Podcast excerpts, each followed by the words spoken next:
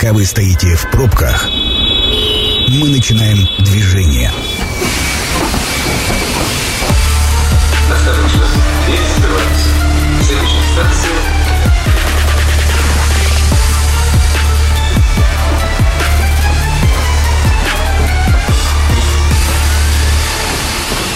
Метро. Главные темы Красноярска.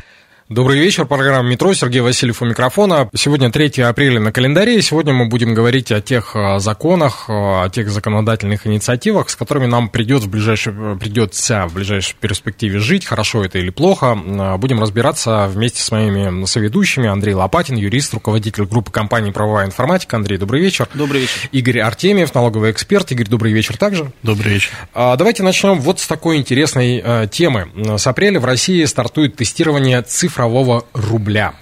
Виртуальную денежную единицу испытают 13 крупнейших российских банков, которые принимают участие в госпроекте. Цифровой рубль будет равен а, и равноценен обычному. При этом специалисты подчеркивают, что обесценивание денег не произойдет. На начальном этапе россияне смогут совершать переводы между физлицами при помощи цифрового рубля, а также оплачивать ими покупки и услуги.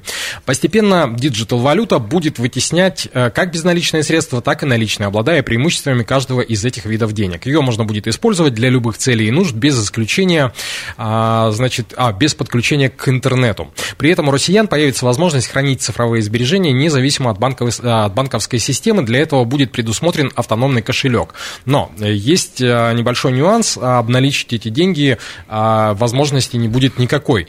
И вот тут возникает а, вопрос, а на черта нам три... у нас есть наличные деньги, у нас есть безналичные деньги, и у нас появляется третий вид денег, цифровые деньги, которыми мы как бы можем рассчитываться, но мы их не можем ни потрогать, ничего с ними, по сути, ни на депозит никуда не положить, на черта нам это надо. Да, страшная мечта кинестетика, да, невозможность потрогать деньги. Желательно еще их и не увидеть в виде поддона. А, на самом деле интересная история. А, мы столкнулись с технологией блокчейна, мы столкнулись с криптой, и государство увидело не одно, а, наверное, все мировые государства увидели в нем некий минус. Минус в том, что оно абсолютно не контролируется ни одним из государств. Угу. И это такая история, которая очень такая интересная. Второй минус. Оказалось, что а, компании-партнеры, которые обеспечивают технологию безналичных расчетов, оказывается, не всегда бывают партнерами и не всегда выполняют свои обязательства. Они очень сильно подвержены политическим а, ветра, ветрам. Вот, и это тоже еще один минус, который нужно было обойти. Кроме того, а, у бумажных денег всегда известная история, да, их очень сложно обслуживать, это всегда дорогостоящий процесс, и э, самое главное, он всегда связан с очень серьезными издержками. Они стираются, их надо менять, нужно производить их перемещение. Это достаточно затратные процессы. И вот тут на прекрасном небосклоне родилась блокчейн-технология, которая показала, что возможно еще, и, еще один код программный иметь. Так вот, как только мы получили этот а, код, а, государства а, мира задумались об интересном, а как его использовать в своих целях. Mm-hmm. У нас же были электронные кошельки и всякие-всякие вещи, да, то есть и как вот его использовать. А оказалась очень удивительная вещь, что эта технология позволяет решать очень много задач. Как одна из задач, это абсолютно а, целевой характер денег можно произвести, что в обычных деньгах как бы не было возможно. А это вот удивительная конструкция, которая может работать. Например, вы можете отправить кому-то определенную денежку, но при этом сказать, что потратить ее можно только на определенные действия. Ну да, если обналичить их невозможно, тут я вообще не понимаю.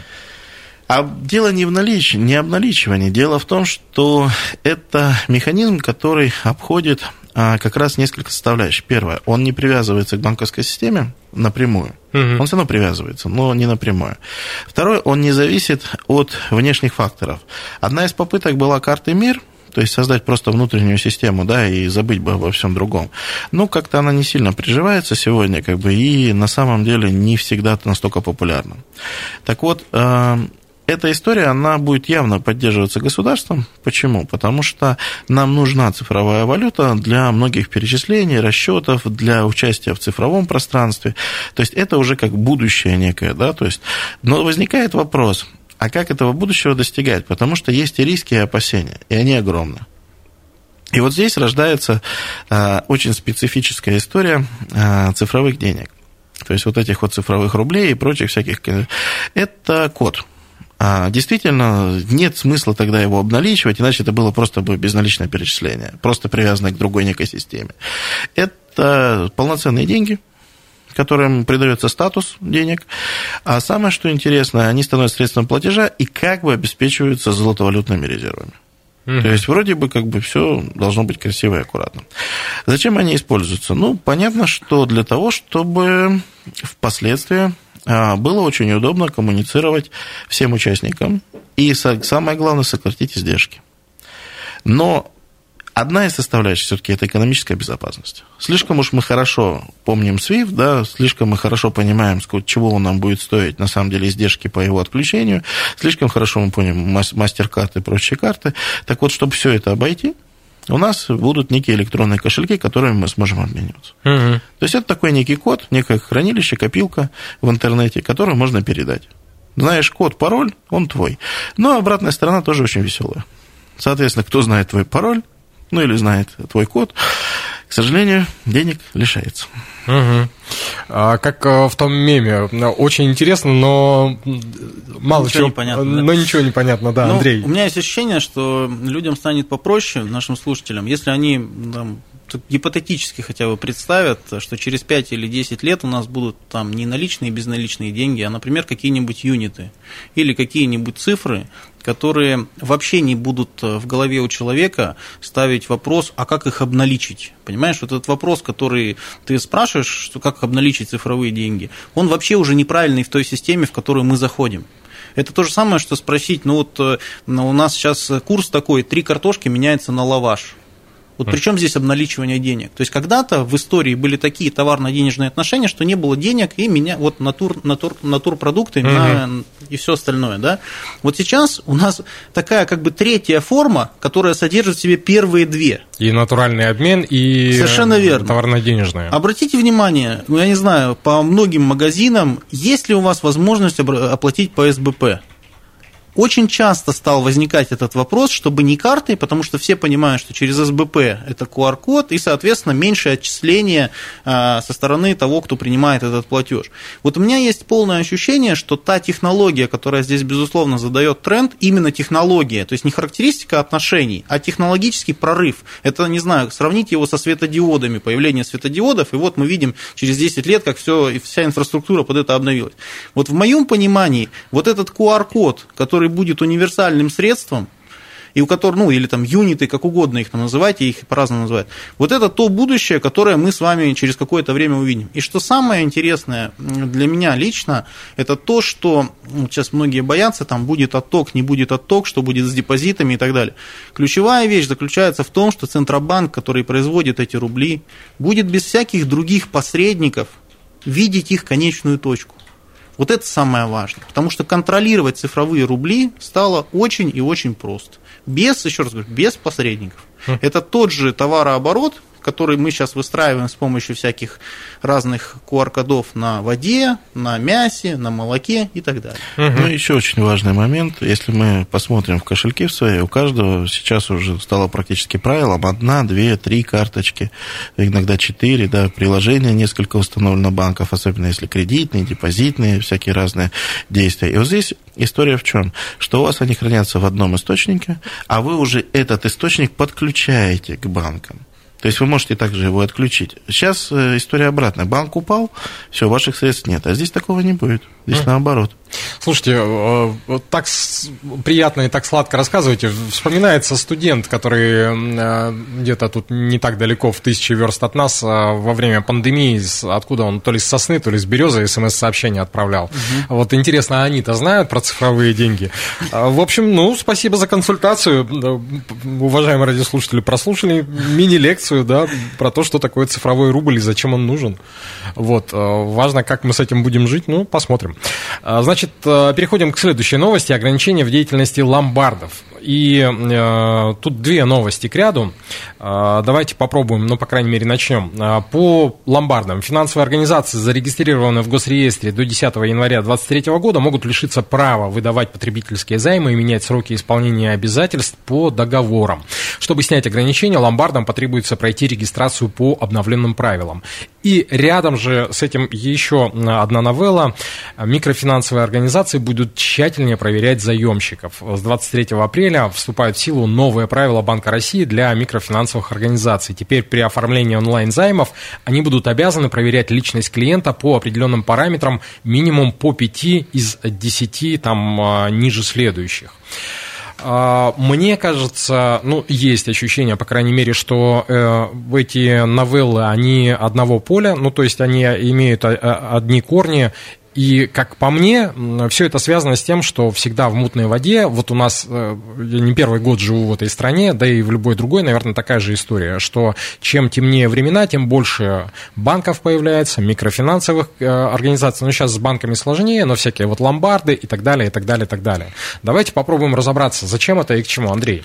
Слушайте, ну, здесь э, несколько составляющих. Во-первых, я хочу сказать, что ужесточается законодательство вот в части микрофинансовых организаций, выдачи микрозаймов, законов, и вот оно постоянно ужесточается, ужесточается, но это ужесточение формы, и содержание остается прежним. Понимаете, мы приходим в ломбард, и думаем, что это вот э, сейчас будет что-то официальное, будет юридическое лицо и так далее. А по факту договоры заключаются между физическими лицами под сумасшедшие проценты с регистрацией всего, чего нельзя регистрировать, и в итоге попадает тот человек, который попал в нужду. А, что положительного в этой новости, которую я сейчас вижу? Это то, что уже есть э, не один случай, когда человек даже не знал, что он взял какой-то кредит. Кредит одобрен был по СМС на непонятно кому принадлежащий телефон, и человек через три года, когда получил списание по какой-нибудь своей карте, узнал, что, оказывается, на него был оформлен когда-то кредит. Если вот эти изменения в части проверки телефона, достоверности фотографий, там, чтобы отсутствовали сомнения и так далее, если они позволят мошенникам меньше совершать преступлений, то будет хорошо, потому что от этого страдают только обычные люди. Угу. Ну и второй момент, это все-таки, еще раз говорю, тут э, обоюдная игра, мяч, э, как играют две команды, то есть одновременно с ужесточением правил должен ужесточаться еще и контроль за их соблюдением, потому что просто так э, вот, ломбарды будут вопить от того, что у нас очень сложно работать, у нас большие издержки и так далее, и поэтому будут еще больше ставки поднимать. Обратите внимание на количество ломбардов сейчас. Ну вот о чем, Почти в каждом доме. О чем и речь, да. Пивнухи, ломбарды. Вот у нас э, веяние нового времени. И есть ощущение, что вот в свете вот этих событий они начнут схлопываться. Так ли это, Игорь?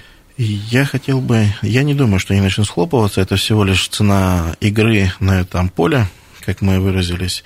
А, я хочу привести несколько таких интересных фактов. Первый факт. 82% россиян а, имеют кредиты. А, порядка двух третей, как минимум, имеют два или три кредита. А закредитованность населения, она огромна. Сегодня предпринимаются шаги, достаточно титанические шаги, чтобы не происходило обнищание наших граждан. И вот э, та долика и очень маленькие шажки, которыми это идет, оно практически нивелируется вот такими вот структурами, которые фактически, играя абсолютно в серой черной зоне, они уничтожают э, граждан э, с точки зрения имущества, их э, э, всевозможных жизненных ценностей, да, и вообще способности как-то действовать. Потому что действительно зона настолько серая и черная, что э, обнищание, оно практически гарантировано людям, которые входят э, в игру с этими учреждениями. Э, это всегда игра на чувствах, это всегда игра на людях самой незащищенной категории. И вот здесь государство впервые, слава богу, кардинально начинает менять правила игры. Очень жестоко, ужесто... ну, то есть очень жестко ужесточать а, именно правила, а, контроль и, а, соответственно, те игроки, которые не хотят выходить из серой, из черной зоны, они будут вынуждены туда выйти, я думаю, даже с помощью уголовных рисков. Поэтому я это ну, начинаю наблюдать уже. Ну, давайте по-честному. Что мешает, какое изменение законодательства продолжать человеку писать на заднем э, стекле автомобиля займы под процент и Ну номер да. своего телефона? Ну да. И тот, кому нужно, он будет ему звонить, они будут продолжать встречаться. Андрей, я скажу, что мешает. На самом деле очень удивительная вещь, которую тенденцию я год вижу в судах. Э, Мешает то, что теперь судьи не удовлетворяют э, эти проценты, взыскания и возмещения. То есть здесь есть свои как бы риски, нюансы, это понятно. Но я вижу, что и э, с помощью этой ветви власти начинается выдавление да, на рынок. Э, Не все так просто, я это понимаю прекрасно, что эта игра очень сложна, и тяну- мы тянем за один элемент, да, два других элемента меняются. И вот здесь та же самая ситуация. Но основной посыл, основной посыл, что вот эти короткие изменения в благосостоянии нашего населения в текущих реалиях съедаются а, финансовым сектором. И вот этот, за этот момент взялись. Мгм. Слушайте, э, знаете, пока вот э, вы отвечали на вопрос, у меня возникла такая ассоциация. Вот э, 90-е годы, середина 90-х, э, профессия юристов была очень востребована, очень популярна. Вот во всех вузах практически юридические направления складывается ощущение, что сейчас второе рождение у вашей профессии. Я могу, конечно, ошибаться. Предлагаю сделать короткую паузу. Это программа «Метро». Авторитетно о Красноярске. Возвращаемся в студию. По-прежнему Сергей Васильев у микрофона. По-прежнему мы говорим о новых законах и о том, как изменится наша жизнь в апреле. Вместе со мной сегодня Андрей Лопатин, юрист, руководитель группы компании «Правовая информатика». Андрей, добрый вечер еще Добрый раз. вечер. Игорь Артемьев, налоговый эксперт. Игорь, еще раз добрый вечер. Добрый. А, значит, э, что, приступаем к следующей теме. Э, Давайте поговорим о м, интернет-покупках. Вот тоже две тут э, подтемы существуют. Одна из них – обновление норм беспошлиного ввоза товаров из-за границы. А, Показатели для беспошлиного ввоза товаров в Россию из-за рубежа или из заказа с иностранных маркетплейсов с 1 апреля изменятся. Согласно данным Федеральной таможенной службы России, новые нормы составят личный ввоз товаров пешим способом или различными видами транспорта 500 евро и 25 килограммов ограничения. А Если мы говорим про посылки или курьером, то это 200 евро и 31 килограмм. Ну, то есть, э, если свыше 200 евро, тогда, соответственно, взимаются таможенные пошлины. А Ранее без уплаты разрешалось возить товары для личного потребления на сумму до 1000 евро при условии, что общий вес посылки не превышал 31 килограмм. А, Что, как, почему, где там деньги, с кого начнем? Игорь, Ну, давайте а, с вас. Давайте, да, потому что, во-первых, э, опора России очень активно на самом деле этот вопрос поднимала и поднимает. В итоге чего мы добились да, в этой истории конкретно? А, До 1000 евро остается до 1 октября. К сожалению, за 9 дней э, ре- реализация закона с 1 апреля по 9 апреля будет э, пониженные нормы, потом до 1 октября будет, соответственно, норма в 1000 возвращена. Ну, то есть, э, радиослушателям поясним, что вот эта новелла, о которой мы сейчас говорим, она отрабатывается только с 1 по 9 апреля. Да. Тут тот, кто вот в этот промежуток попадает, вы попадаете вот на такие таможенные сборы. Да, фактически будут таможенные сборы. А Зачем была норма применена, непонятно. Честно, для нас абсолютно она ну, нелогична, э, она несуразна, потому что в сегодняшних реалиях и параллельного импорта, и обеспечения э, спроса на внутреннего, да, и изменения вообще, в принципе, то, что происходит сегодня с Китая, да, сегодня помогают граждане, пытаются, да, находить всевозможные э, изделия, да, то есть для СФО. Так вот, вся эта история, она абсолютно нелогична, непонятна. И вот ее всячески почему-то пытаются все это снизить, снизить, снизить. Зачем, непонятно. Так а нет, история-то как раз понятна. Мы в этой студии уже не раз и не два говорили о том, насколько вырос э, наш э, товарооборот с маркетплейсами, и в том числе с тем самым сказочным персонажем и пещерой э, Си- Сим-Сим. Откройся, которая. Вот поэтому тут-то как раз все понятно. Так вот, самое удивительное, непонятно, потому что на самом деле э, это касается граждан, это касается как бы ну, личного потребления, и э, темы параллельного импорта здесь закрывались очень точечно, очень, ну, как бы не настолько э, важны. То есть люди, которые помогали, те люди, которые использовали это, в том числе для помощи СФО и прочим механизмам, они, ну, негодуют, они не понимают, говорят, ну, то есть, что еще таможить нужно, да, то есть, в таком, то есть, серьезно повлиять на рынок эти вещи не смогут. Ну, объективно не смогут. С учетом как бы новой там, еще одной новости, да, о которой мы сегодня будем как бы говорить, то есть, ну, явно не смогут. То есть, и зачем вот сейчас именно вот в этот режиме это применять, ну, это вообще, ну, то есть, в других реалиях, там, через год, через два, возможно, да, но не сейчас. Угу. Андрей. Ну, они тянулись с этой новостью уже, ведь год уже, там, в октябре было уведомление, что переносим на 1 апреля, сейчас тоже, видимо, будет перенос какой-то, но вопрос в другом. У нас есть разные виды рынков, вот мы, например, что бы ни хотели купить, у нас есть разные площадки. Есть торгово-развлекательные центры, в которых угу. есть магазины, есть э, рынки вещевые, да, если так можно сказать. Они до сих пор есть, им уже 20-30 лет. И вопрос заключается в том, откуда эти рынки берут тот товар, который они продают. И с одной стороны, я понимаю предпринимателей, которые говорят, какая разница, где я это купил, если я плачу 6% на упрощенке с реализацией, и, собственно, вот но другой сюжет заключается в том, что все, что ввозится, оно подвергается пошлинами свыше определенной суммы. Это определяем не мы с вами, а определяет государство, исходя из той налоговой политики, которую оно считает правильной. Да?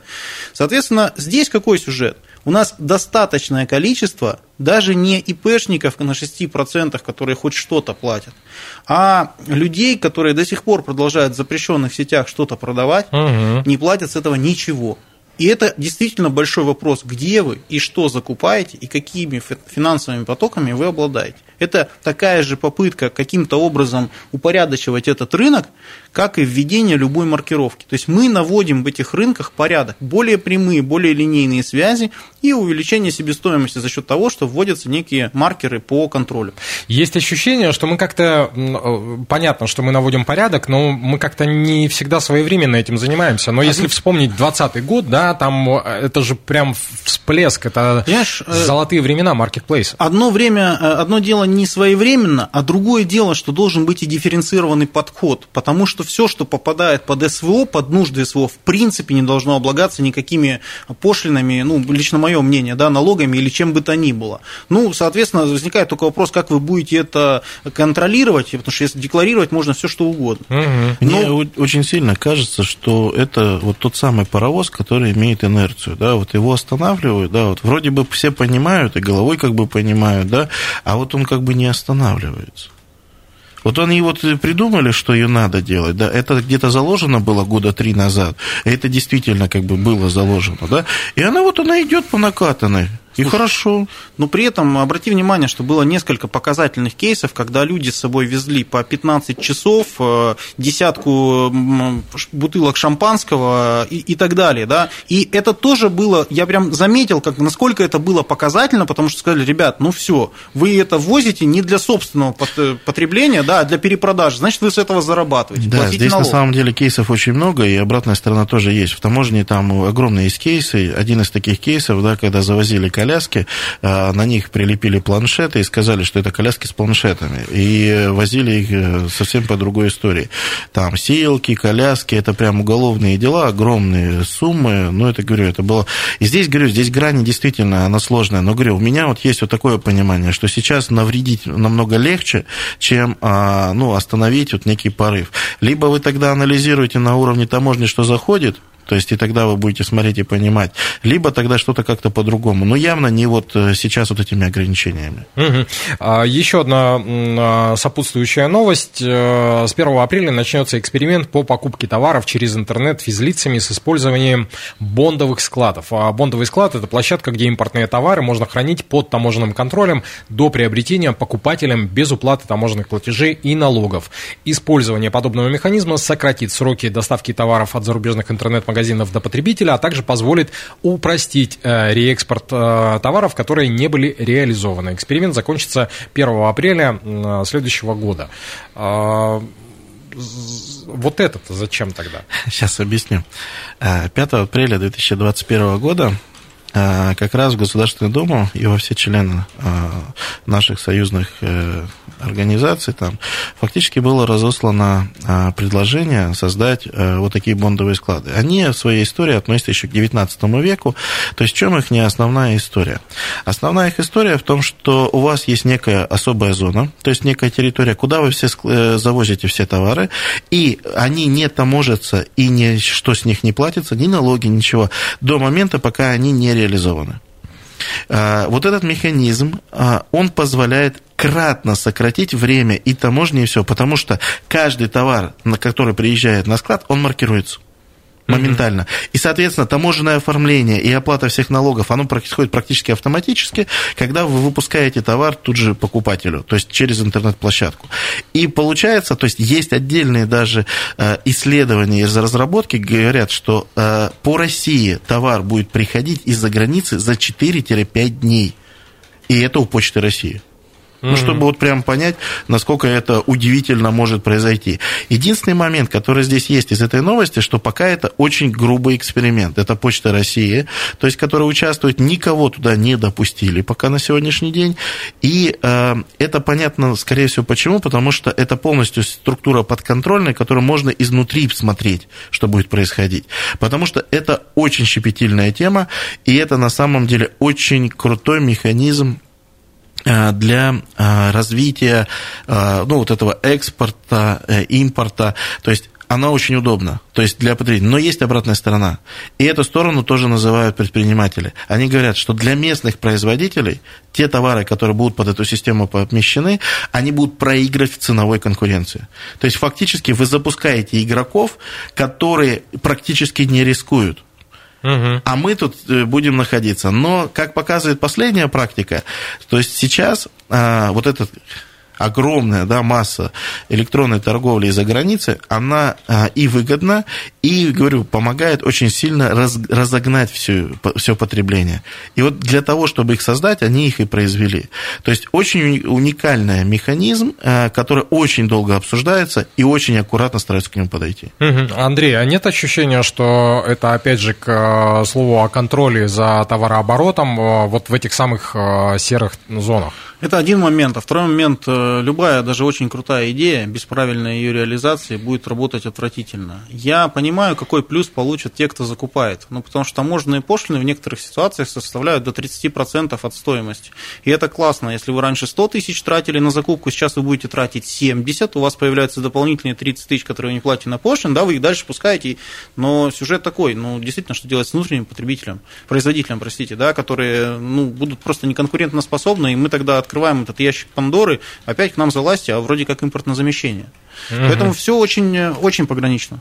Угу. Спасибо, эту тему закрываем. Давайте поговорим о, о наболевшем, об автомобилях. Хотя, как о наболевшем? А, значит, сдавать э, авто, сдавать экзамены водители начнут по-новому. Именно так э, гласит наше законодательство. В практической части испытания для водителей выполнение упражнений на площадке заменит серия дополнительных э, заданий в черте города. А для этого проверяющие подберут э, участки дорог с менее интенсивным движением транспорта. Изменится и экзаменатор. Рядом с водителем теперь будет находиться сотрудник ГИБДД. Инструктор из автошколы останется в машине, но займет место на заднем сидении. Как по мне, прекрасная инициатива. Что скажете, я вот, я вот против, как бабайка против. Честно скажу, когда рядом сидит э, сотрудник в погонах у человека, который никогда в жизни не сталкивался с человеком в погонах, э, уровень стресса зашкаливает в разы. То есть он прям зашкаливает. Вот что касается второй части, она мне безумно нравится. То есть если парковаться, то паркуйся, пожалуйста, в городе, а не на каком-то непонятном трафарете. Да? Если заезжать куда-то в гараж, ну заезжай ты нормально. Да? Если подниматься в горку, ну поднимись ты, нормальная история. А вот э, я понимаю, в чем была история. Слушайте, и... а мы так и делали, причем да. вот э, я когда сдавал. В чем предыстория-то на самом деле? То есть, ну там, где-то кто-то там поджимал вроде педали, да, рассказывали какие-то истории, что там сдавали, типа вот притормаживали, да, какие-то истории. Вот в этом была вся история. Но у нас же как? Ну, раз притормаживает, давай посадим сзади. тогда как бы, то есть, если как бы инспектор, то -то спереди, да? И говорю, для меня, вот честно, вот, я человек, который, признаюсь, да, сдавал, наверное, с пятого или шестого раза я сдал на права, вот, а человек, который в погонах в тот момент бы моего времени, э, я бы сдал с седьмого, с девятого. Андрей. Слушайте, ну вы знаете мой подход, я за дифференцированный подход, если так можно сказать, и сама, само ну, водительское удостоверение разных видов, то есть деление на А, Б, С, Д, Е, да, оно уже предполагает, что Дифференциация. дифференциация, но внутри она очень плохо проработана. О чем я говорю? Вот этот подход на А, Б, С, Д, Е, он был когда придуман? Ну, десятки лет назад, да, так скажем. И к чему это привело? К тому, что у нас сейчас есть права разных видов, разных стран с разными подходами. Но при этом у нас один и тот же человек управляет автомобилем с двигателем 0,7 литров 45 лошадиных сил и 510 лит, э, лошадиных сил 5 литров. Это разные машины, понимаете? Ну да. А подход по э, прицепам, он тоже заложен, да, то есть когда сделали, сейчас обменяли права, есть Б-категория до 750 килограмм и свыше. Но опять же, делайте разное управление уже внутри этой категории. Вот это важно, потому что есть люди, ну вот как вот механика и автомат, но это разные машины. Ну, так а сейчас а, в правах же отражено, да, Б, Б1, Да, да? но дальше-то тоже нужно идти, потому что автомобили меняются. Сейчас у нас электроавтомобили, и по ним вообще, насколько я понимаю, нет никакого блока в правилах дорожного движения. Ни про заправку, ни про обслуживание, ни про что-то еще. Ну, а сейчас мы москвичи начнем выпускать. Не знаю, коллеги, вот мне здесь кажется, что история какая. Вот набрали критической статистики, а, ну, нажимают э, на педали, да, помогают сдавать. Ну, давай их уберем назад. За- завтра э, произойдет, ну, вот он сзади там как-то подсказывает, шепотом тыкает в кресло, да, ну, давай его в багажник спрячем. Ну, как бы, ну, вот про это как бы история. Ну, хочется максимальной логичности, потому что, еще раз говорю, если вы сейчас будете управлять автомобилем, и у вас в одной руке будет, например, газировка, и вы будете одной рукой управлять, за это нет штрафа. Если вы будете держать телефон и разговаривать по нему, за вас за это оштрафуют. Ну как вот это, логично или нет? Ну, вот, на мой взгляд, нет. Но, опять же, мы же тут собрались не для того, чтобы логичности И обсуждать, правда вообще, же? есть же еще история какая, например, да, то есть можно же историю проходить дальше, можно сделать там период прав, да, разные права по э, сроку владения, да, там аварийности, не аварийности. Испытательный срок Ну, называется. конечно, но потому что смысл в чем? Это объект повышенной опасности. Если человек не выезжает из города, если он там 2-3 года там проездил, там все хорошо, то это хорошо, действительно. А сейчас у нас кавардак, у нас кто-то приехал с какими-то одними правами, с третьими, с, пят, с пятыми. То есть и у нас вот эта вот, вся история, я говорю, то есть сдавать, сдать это одно, вопрос это управлять. Сколько практики, да, как она проходила. То есть это же вот в этом еще вопрос. Слушайте, опять же, вот э, есть ощущение, что как только нейросети э, допустят до формирования законодательства, мы каждый день будем просто захлебываться в этой истории, потому что ну, невозможно в таком количестве и в таком информационном потоке находиться вечно. А, Смотрю на часы, к сожалению, больше уже не успеваем ничего обсудить, поэтому остается сказать огромное спасибо э, моим сегодняшним гостям и соведущим. Игорь Артемьев, налоговый эксперт. Игорь, спасибо. Добро. А Андрей Лопатин, юрист, руководитель группы компании «Правовая информатика». Андрей, спасибо также. Спасибо вам. А, Программу провел Сергей Васильев. Очень скоро она появится на сайте 128.fm. Станция конечная. Поезд дальше не идет. Просьба освободить вагоны.